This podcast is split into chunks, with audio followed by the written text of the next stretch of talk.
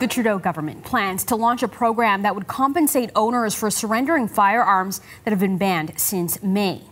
The initiative is outlined in Bill C 21, which would also allow municipalities to ban handguns. The proposed legislation would also extend the ban to air guns that look like real firearms. The bill was introduced last week, nine months after the Liberals banned the use, sale, and importation of more than 1,500 makes and models of firearms.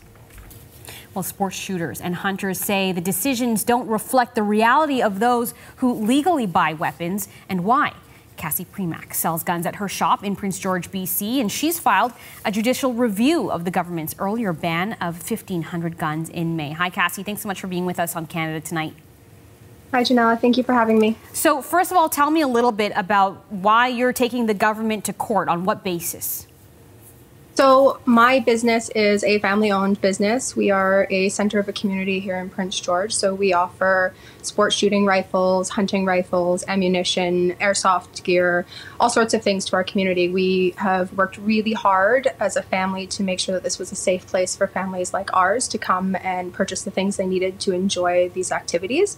So, when May 1st happened and the OIC went into place, we stood to lose $75,000 worth of inventory wow. overnight um, which is a huge blow to our business. Uh, we have only been open as a storefront for it'll be two years in June. Prior to that, we were a home based business. So we worked really hard to build our business to the place it's at. And to lose such a large quantity of inventory without any due process and without a conversation was incredibly disheartening.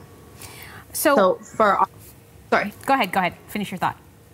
So, for our family, uh, it was really important that we acknowledge that this wasn't okay, that there needs to be due process in Canada, there needs to be conversation.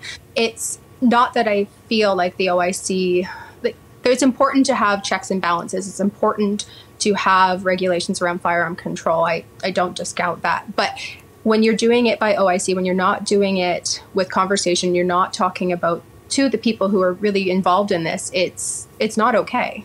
So explain to me also how the, the buyback program that, that's being floated by the federal government impacts your business. Are you able to sell your firearms back to them? And, and we don't have a price yet, but do you have any idea if it'll be worth it for you? We have no acknowledgement from Bill Blair whether or not businesses even qualify under mm. the buyback program that discussed. When he talks about it, he often says it's for firearms owners. So personally, my personal collection of firearms, my family's firearms collection, they would be eligible for the buyback program, to my understanding, at a discounted amount from what we actually purchased our firearms at. But as a business, he hasn't acknowledged the billions of dollars that that would cost to recoup in the industry. I mean, the firearms industry in Canada is a multi billion dollar industry.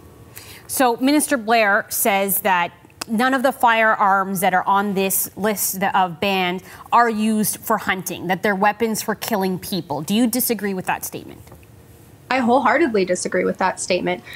I understand that any firearm can be used as a weapon, but the firearms that he's talking about are tools. These are firearms. They are not weapons. They are not a weapon until they're used to commit a crime or they're used to harm a person. So the firearms that he's prohibited under the OIC typically were used for sport shooting, and the sport shooting community in Canada is huge. There are over 1.2 million registered sport shooters in Canada.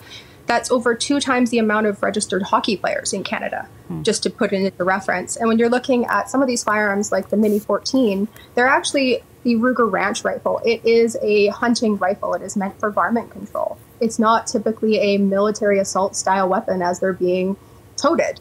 Hmm. I mean, I will say some hunters disagree, or there are some different schools of thought on this. Some hunters say there are still other options for hunting that aren't on this list. No, and I there are still bolt action rifles, but some bolt action rifles were targeted under this list. Mm. And that's a big conception. It isn't all semi-automatic firearms that were targeted under the OIC. Just the other day I had a customer in asking me about his Weatherby uh, Mark V Deluxe, and his caliber had been prohibited un- as a variant under the OIC, which is a bolt action rifle. That is a hunting rifle. So, do you feel like there is a disconnect between sort of the cities where you know often crime is happening and sort of the or, uh, the rural areas where hunt, hunting is happening? Do you feel like there's a disconnect? I feel there's a huge disconnect, and I understand the fear and the desire to keep your family safe. I don't hold that against any person living in urban Canada. I understand that for them, their only interactions with firearms are typically related to gang violence, and they just want to keep their family safe. I, I don't discount that. However, the firearms being used in those crimes statistically are not sourced from legal firearms owners. They're not used for hunting. They are typically handguns, and they are sourced out of the country typically. I do want to reference, you know, two major uh, uh, gun crimes that happened in this country uh, were used with legal firearms. Montreal massacre was carried out by a legally obtained Ruger Mini 14, um, and the Nova Scotia attack was uh, a legal firearm that was obtained from a, a, a a, a late friend. Um, so in these cases, you know, these were legal firearms and they were used to carry out mass shootings. So the argument often is that uh, we shouldn't even have these weapons available in Canadian homes uh, where they can be used for nefarious purposes. How do you respond to that argument?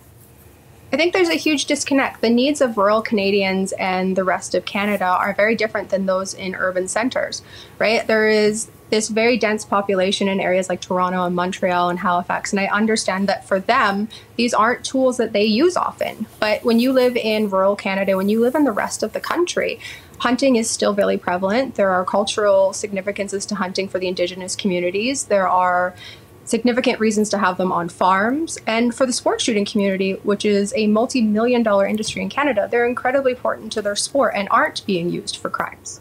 All right, Cassie Primack is a firearm vendor in Prince George, and she's filed a judicial review of the government's earlier ban of 1,500 guns.